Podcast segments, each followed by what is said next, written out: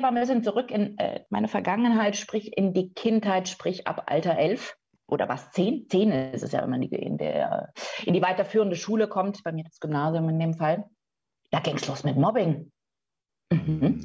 Und dieses Mobbing äh, musste ich bis zu dem Zeitpunkt ertragen und erleiden, an dem ich in die deutsche Nationalmannschaft der rhythmischen Sportgymnastik kam. Ja, ich war Leistungssportlerin. Ich war über zehn Jahre Leistungssportlerin in der rhythmischen Sportgymnastik. Ich war eine erfolgreiche Sportlerin und ich war eine erfolgreiche Schülerin. Ja, das war ein Trigger für die damaligen schwarzen Seelen. Das Schlimme ist aber, dass du das als Kind nicht erkennst. Du hast selbstverständlich ja nicht diesen Erfahrungsschatz und diese Draufsicht auf Verhaltensweisen von Menschen im Rahmen auch deiner Erfolge, deines Seins.